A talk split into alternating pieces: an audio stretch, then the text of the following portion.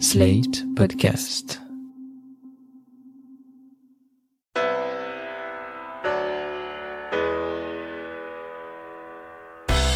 Bonjour et bienvenue dans Le Monde Devant Soi, le podcast de Slate.fr qui revient chaque semaine sur l'actualité politique française et internationale avec Jean-Marie Colombani, directeur de la publication de Slate.fr. Bonjour Jean-Marie. Bonjour Christophe. Avec nous Alain Frachon, éditorialiste au Monde et spécialiste des questions internationales. Bonjour Alain. Bonjour Christophe. Ce dimanche 10 novembre se déroulait la manifestation contre l'islamophobie à Paris, une manifestation qui a provoqué un véritable torrent de réactions rarement mesurées, souvent haineuses, condamnations et soutien confondus. Mardi 12 novembre, au nom de la lutte contre la précarité, des étudiants ont envahi un amphithéâtre de l'université de Lille pour empêcher la tenue d'une conférence de l'ancien président Hollande avant de déchirer quelques centaines d'exemplaires de son dernier livre. Le même jour, des militantes féministes ont fait annuler l'avant-première de J'accuse, le dernier film de Roman Polanski, accusé de viol et d'agression sexuelle par plusieurs femmes mineures au moment des faits. Et le lendemain, Alain Finkielkraut, invité à un débat sur le réalisateur, choquait le plateau de LCI en prononçant ces mots « Violer, violer, violer, je dis aux hommes violer les femmes. D'ailleurs, je viole la mienne tous les soirs, mais tous les soirs à la Namar. » Une séquence que nous ne vous diffuserons pas, mais que vous n'avez pas pu rater, elle a été publiée ad nauseam par de nombreux médias et utilisateurs de réseaux sociaux. Alain, Jean-Marie, ma première question va être comme à chaque fois simple et complexe. Peut-on encore débattre sereinement en France? Où sont passés les discours des modérés, Alain? Eh bien, on vit une époque qui n'est pas une époque de modération rhétorique, c'est le moins qu'on puisse dire. On vit une époque que j'appellerais l'ère du l'ère du péremptoire. Ce n'est pas ce n'est pas un moment de doute créatif, mais c'est un moment de péremptoire. Et je pense que là, on subit peut-être, et ça explique peut-être aussi cette détérioration du débat public dont vous parlez ou d'hystérisation du débat public entre Français. Je pense qu'on peut être sous l'influence des réseaux sociaux. Vous savez, les réseaux sociaux, ça marche en deux camps. J'aime ou j'aime pas. Je suis pour ou je suis contre. Il y a le bien et il y a le mal. Il n'y a pas de gris. Il n'y a pas de j'aime à un tiers ou j'aime à 50%. Nous sommes incapables de reconnaître la part de vérité qu'il peut y avoir dans le discours de l'autre. Voilà ce qui me semble caractériser cette époque. Il y a sûrement d'autres explications. Je ne veux pas donner une sorte d'explication qui serait monocausale à cette détérioration euh, de la vie publique et du débat entre les Français. Tous les événements que vous avez évoqués sont marqués du sceau de l'intolérance. Et c'est ce qui domine et qui crée cette espèce de climat difficile, inquiétant, euh, délétère, qui, a peu d'exemples dans notre histoire récente euh, à ce, à ce niveau-là de précisément d'intolérance.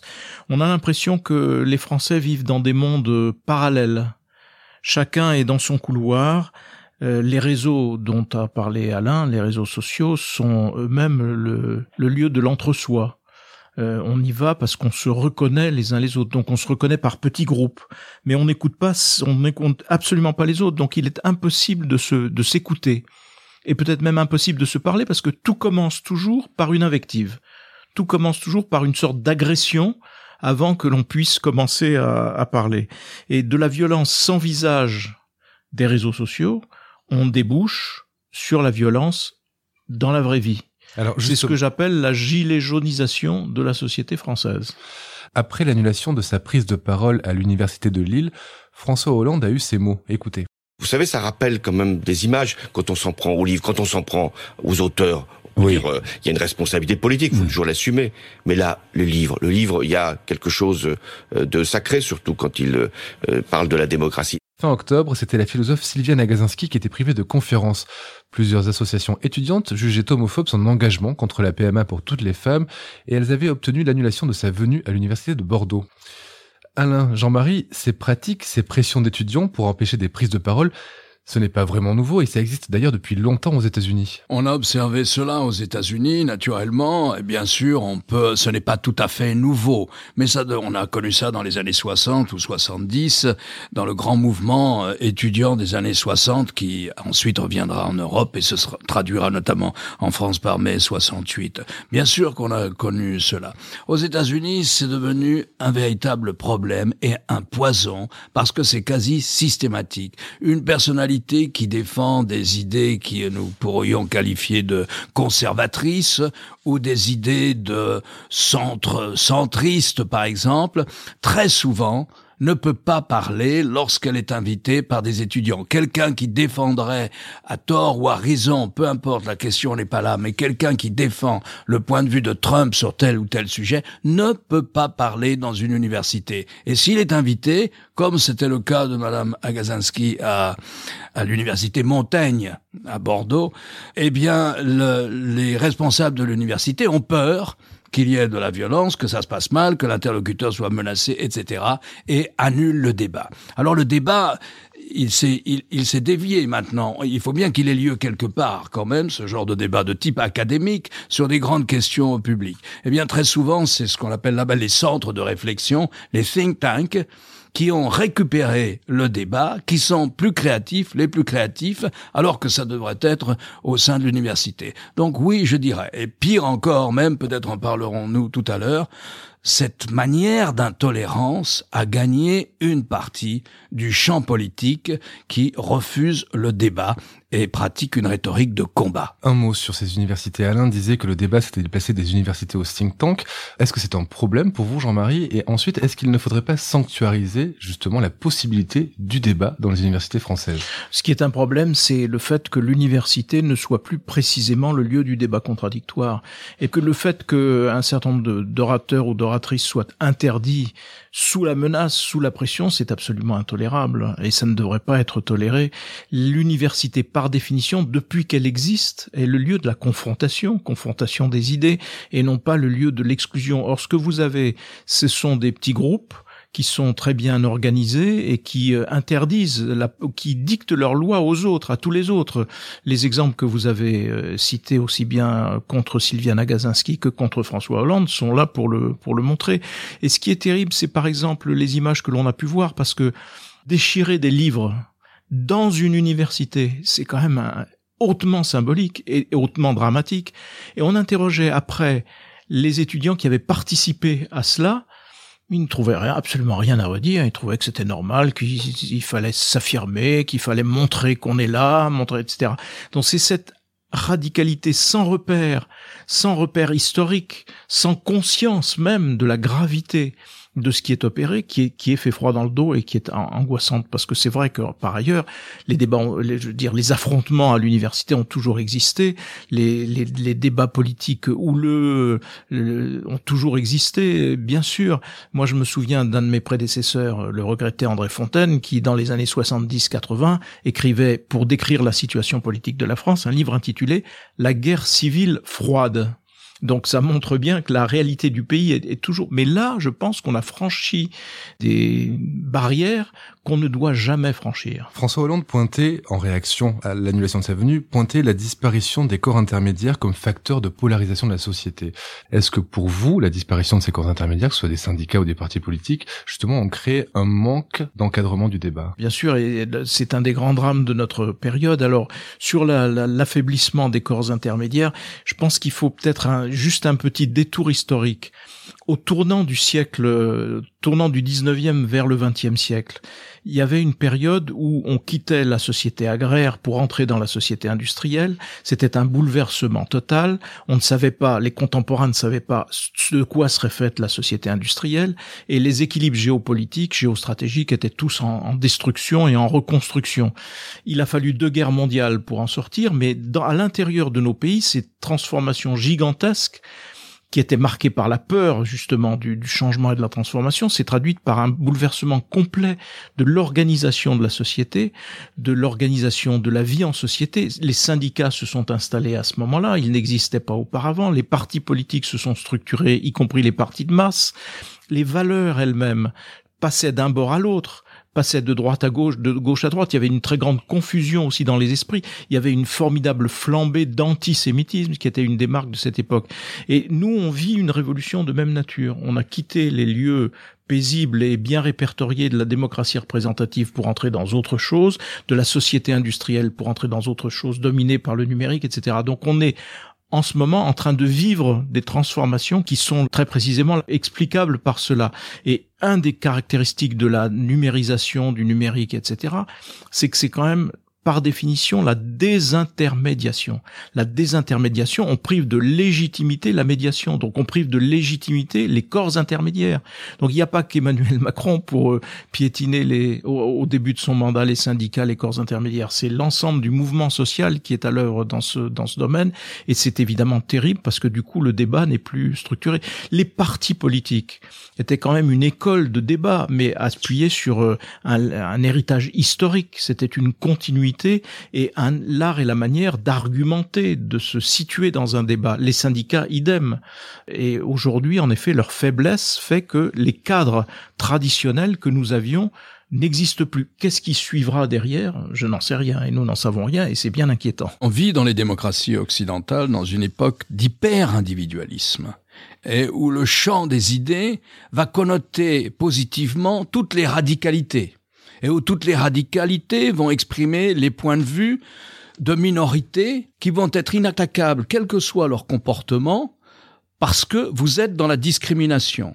Mais derrière, l'idéal collectif diminue, et nous sommes dans une dans, des sociétés, quand je dis euh, du péremptoire et de l'hyper-individualisme, ça se traduit par sur ma page Facebook, je ne vais lire que des opinions avec lesquelles je suis d'accord. C'est mon point de vue, point com.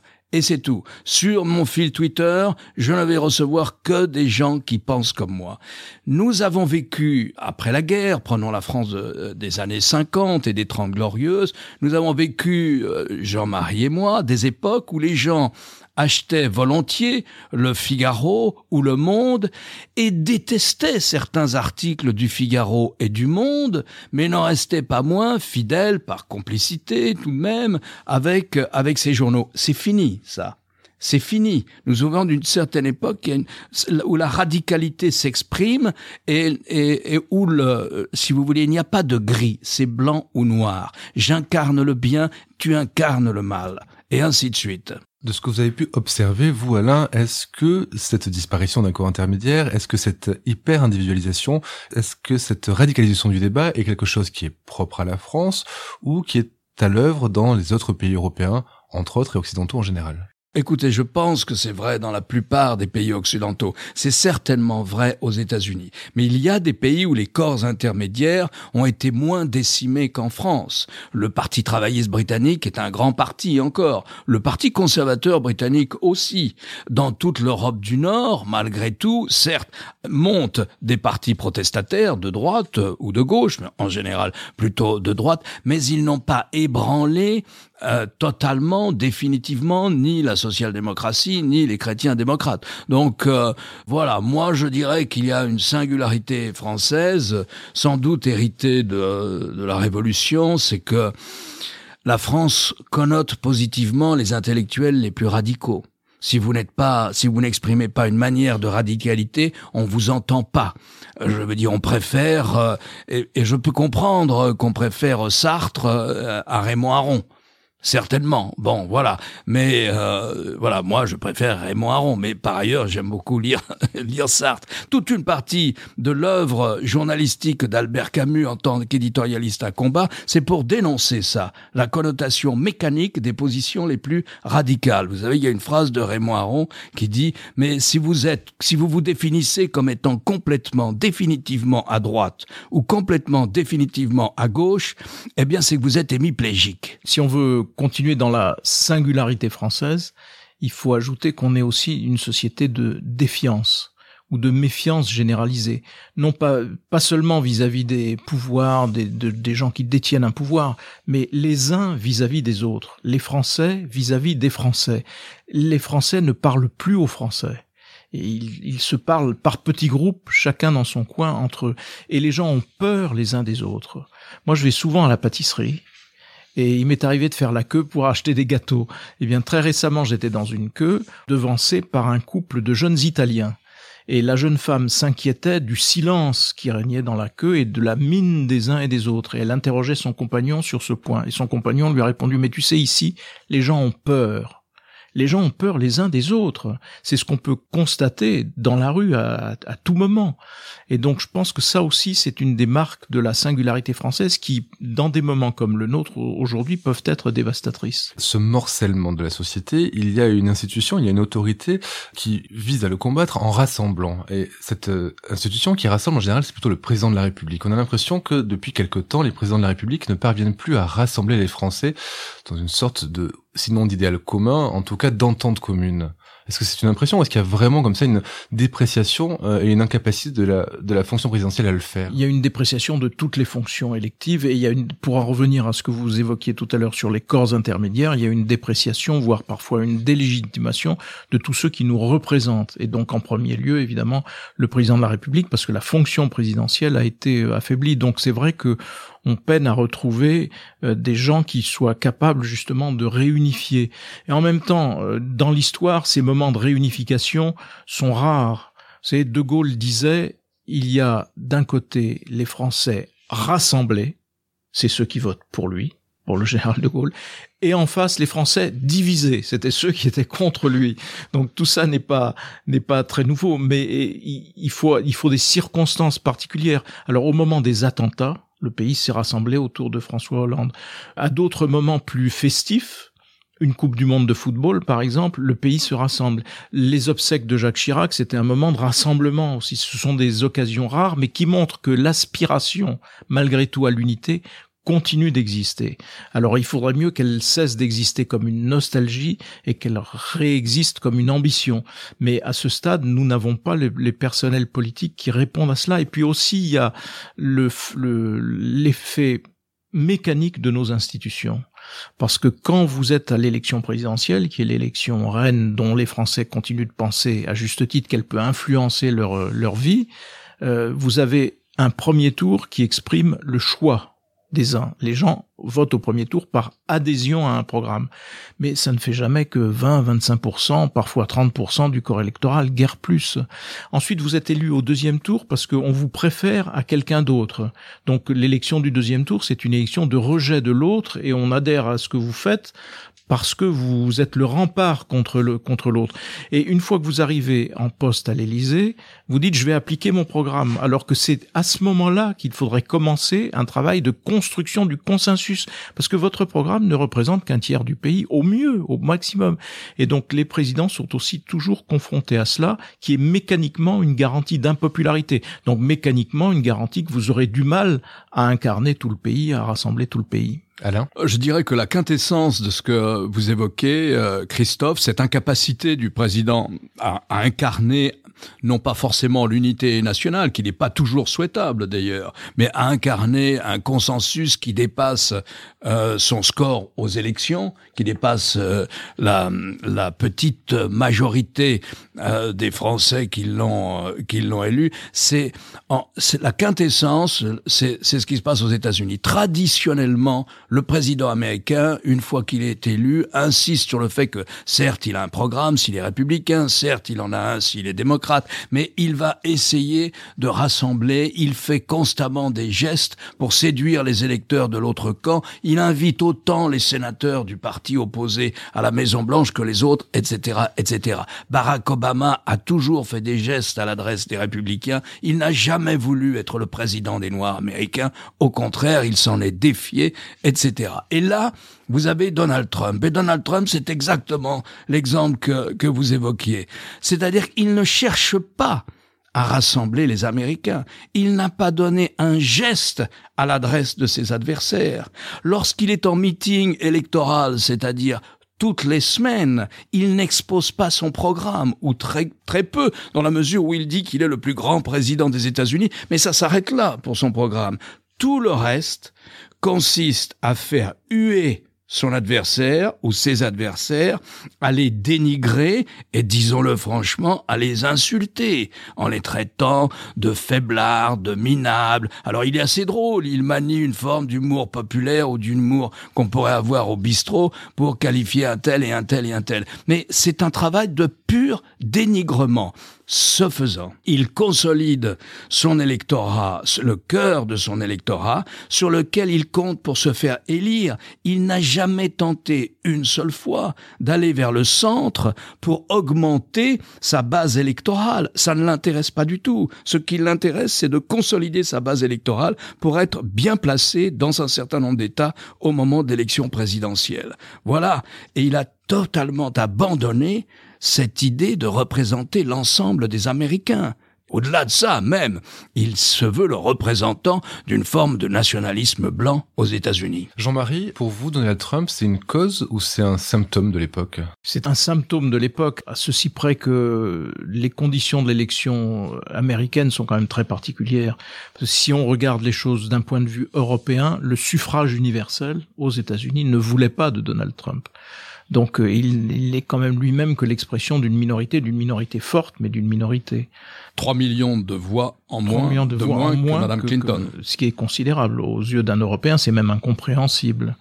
Euh, donc euh, voilà, mais il est en effet plutôt le symptôme que lui-même l'ordonnateur de, de ces évol- des évolutions évoquées par euh, Alain. On parle de Trump, mais est-ce que les hommes politiques français, quand ils débattent par exemple à l'Assemblée nationale, montrent finalement le bon exemple, selon vous? Ça, c'est c'est très variable. Euh, évidemment, il est facile aussi de pointer les comment dire les travers de si on regarde par exemple les débats à l'Assemblée nationale l'Assemblée nationale c'est un microcosme c'est une sorte de cours de récréation où en effet les les uns et les autres se, se livrent à des à des jeux qui sont euh, faits dommageables pour leur propre image euh, en revanche, euh, personne ne s'indigne de, la, de la véhémence des débats à l'intérieur du Parlement britannique, mais c'est une tradition différente. C'est une tradition où le, le lieu du débat, le lieu de l'affrontement est là. Euh, mais dans une instance, euh, le Parlement qui reste respecté. Nous, on ne respecte ni le, ni le Parlement, ni les gens qui en font partie. Moi, je serais un peu moins sévère. J'ai quand même assisté à des débats à l'Assemblée nationale qui étaient des débats de grande qualité, encore euh, récemment, je crois, sur les questions de bioéthique, par exemple. Euh, et je me souviens, euh, il y a maintenant euh, 30 ou 40 ans, d'avoir assisté au débat sur, à l'Assemblée nationale sur la question de l'interruption volontaire de grossesse, de l'avortement, avec Simone Veil. Et naturellement, il y a eu des invectives déplacées une ou deux fois sur les bancs de l'Assemblée, mais c'est un débat de haute tenue quand même. Mais ces débats-là sont moins médiatisés que euh, la bagarre organisée sur euh, un plateau de télévision aujourd'hui. Justement, est-ce que les médias n'ont pas une part de responsabilité dans la polarisation du débat politique et du débat public en France? Je pense que les médias ont une responsabilité écrasante dans ce dans cette dérive parce que la logique des médias, notamment d'un certain nombre de chaînes d'information, c'est une logique de l'émotion et de la recherche quotidienne d'un choc par jour. Vous allez exploiter un choc ou créer un choc par jour pour agréger autour de vous une audience. Tout ça, c'est quand même aussi beaucoup de la concurrence et donc des enjeux économiques pour euh, un maximum d'audience, donc ensuite derrière un maximum de recettes, parce que c'est ça qui marche.